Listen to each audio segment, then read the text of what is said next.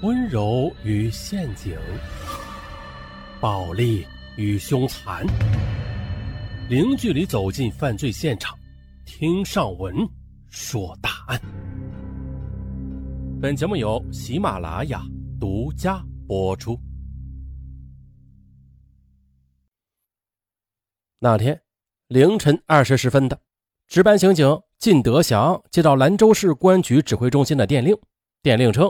你辖区东方红广场东口位置的东方红五交化商店门前发生一起抢劫案，事主被案犯捅成重伤，已被送往省人民医院抢救。案犯抢走了手机、传呼机、文件、人民币等物品。现命令你队火速派员勘查现场。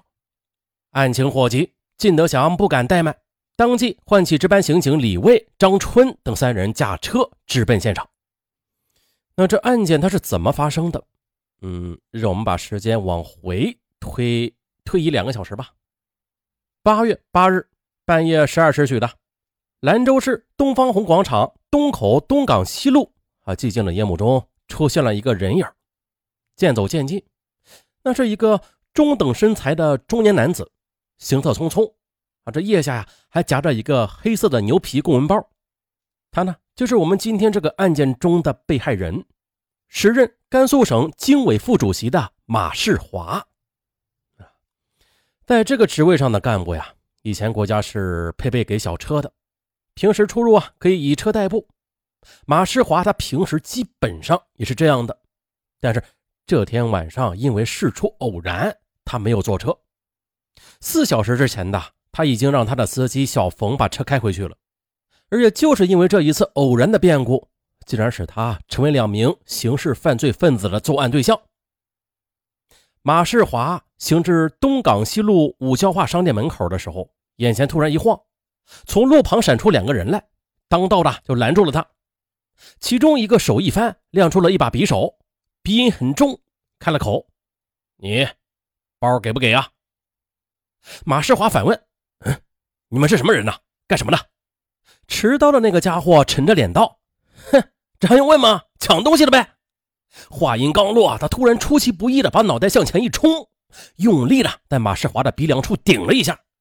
马世华挨此一顶，立足不稳，一个趔趄，对方则趁机的将刀一挥，便刺进了马世华的胸口。凶手在马世华即将倒下的同时，劈手又夺过了他手中的公文包，两个人随即的拔腿就跑，转眼就不见了踪影。马世华倒在地下。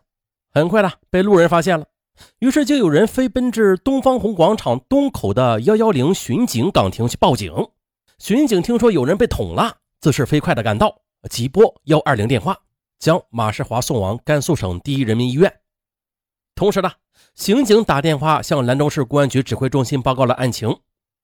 当下，靳德祥等四名刑警也是火速赶到东方红广场，他们是先去幺幺零巡警岗亭。向最先赶到现场的那几个巡警了解情况，巡警向他们简单的介绍了群众报案和他们处置经过后，又立刻的带领他们前往现场查看。现场已是空无一人，地下留下一滩不规则的血迹。刑警退至路旁的大树下啊，稍稍的商议，很快的就对下一步的行动统一了意见，兵分两路，一路在现场访问群众。看是否有人留意到了与案件相关的情况，另一路则立刻的去了省人民医院，向被害人或者医务人员了解情况。民警靳德祥、李卫于凌晨二时三十分的赶到了省人民医院，一位医生接待了他们。院方询问过来意之后的，告知说伤员现在已经陷入昏迷状态，不能说话。而这种情况也是在刑警预料之中的。非常重要的胸口被捅了一刀，并且已经过去两个小时了，这哪还有清醒的可能啊？只是啊，按照惯例，他们要问一下这伤员是否有生命危险呀？医生介绍说了，受害人左肺挨刀，刀口长达四厘米，刀尖将肺部刺穿了两个洞，直至心包，形成了一道两厘米的刀口，目前很难肯定是否能够抢救的过来。然后呢？医生向刑警介绍了伤员送进医院时的情况。他是凌晨一时由幺二零急救中心的救护车送来省人民医院的。当时其神志尚清，在医生的询问下，他告诉了以下内容：说他在东方红广场那里的五交化商店门口被坏人给捅了刀，坏人抢了他的皮包，包里有手机、传呼机、工作证、身份证和钱。他叫马世华，在省经委工作，并且告诉了他弟弟名叫马世杰，还有其电话号码。马世华说到这里就昏迷了过去。什么？马世华？刑警听了一愣，相互看了一下。哎，这马世华，省经委的。哎呦，那不是经委马主任吗？于是刑警立刻决定啊，给马世华的弟弟马世杰打电话，并且呢，还要跟省经委联系。医生告诉他们说，已经给了这两方面都打了电话了，他们马上就要过来人了。这样，刑警就决定在医院里等候马世杰的到来。很快的，十分钟后，马世杰和省经委的同志们都赶到了医院。刑警立刻呢向马世杰了解马世华当天晚上的活动情况。可是，马世杰说不上来，因为他没有和哥哥在一起，事先也没有通过电话。同时呢。另外一路刑警在现场开始了解情况了。当时啊，他们还不清楚这案子发生时是否有人目睹了经过的情况。但是呢，即使有吧，一时也甭想找到啊，得慢慢的去走访。因为呢，先前幺幺零的巡警已经到过现场了啊，有愿意反映情况的目击者的话，就应该已经向巡警反映了。于是刑警便商议下来，说看着路旁的五角化商店，突然灵机一动啊。不知商店里是否有人守夜呀？如果有的话，也许会听到外边发生的事儿啊，这可是一条获得线索的渠道。于是呢，就赶紧去叩门。啊，商店门开了，啊，这果然呐，里边是有守夜的，而且有两个。但是啊，他们却说不出什么情况来。那两位最初啊，甚至还不知道这商店门口发生了案子，还是后来听见警车在门口停下了。方知，哎呦，居然这发生了这样一桩事儿。刑警询问：“这案子发生的时间大约是在晚上十二时，你们再想一想，在十二时以前，你们听过门口有人停留过，或者说过什么话没有啊？”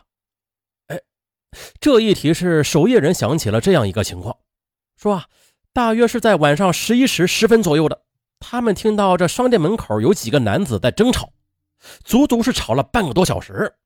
最后一个兰州口音的大嗓门说：“啊，走，不用管他。”然后就一起离开了。听着脚步声啊，是往东走的。刑警在头脑里记下了这一节，啊，看看再也问不出什么了，于是就返回了分局。回到分局之后呢，几个人又凑到一起去议了议，觉得守夜人反映的情况与这起案件没有关系，于是决定放弃。经这么一折腾啊，已经是八月九日天亮时分了。接着，城关公安分局刑侦一队根据公安部刑事立案标准有关规定，将该案列为特别重大案件啊，上报分局领导之后呢，即被批准，并决定抽调专人负责侦查，务求迅速侦破。当天上午，该案情况又传到甘肃省公安厅厅长魏振中那里，魏厅长震惊之下极为重视。当即呢将省厅刑侦处有关人员招来办公室，并且责令火速赴城关分局去了解情况，加强督办侦破案件。还有呢，省厅刑侦处的处长即刻命令大案科的科长张佳宁、刑警张军两人速赴城关分局了解情况。张佳宁二人也是速去速归，立刻的将了解到的情况写成书面报告，啊，交朝维汉处长亲阅。可由于时间紧迫。朝维汉处长核阅之后，已经来不及安排另行打印了。他呢，便在报告上特意的注明了一行文字：“速成魏王厅长阅，我处正加紧督办，业务情况及时汇报，来不及抄，请谅。”同时，兰州市公安局也决定啊，直接参与该案的侦查。就这样，这起案件的侦查班子就形成了省厅、市局、分局三级刑警共同侦查的格局。由此可见，该案在甘肃警方心中的分量和重视程度了。三级刑警聚聚一堂，分析了案情啊，探讨从何种途径着手摸排调查呀。案情分析会议到了一点，这时有人提出疑问了：马世华他担任着省经委领导职务，按照规定是配备专用轿车的，可是那天晚上他为什么没有坐小车啊？他的小车司机是否？对他当晚的活动的情况有所了解啊？刑警决定了找到马世华的小车司机了解情况。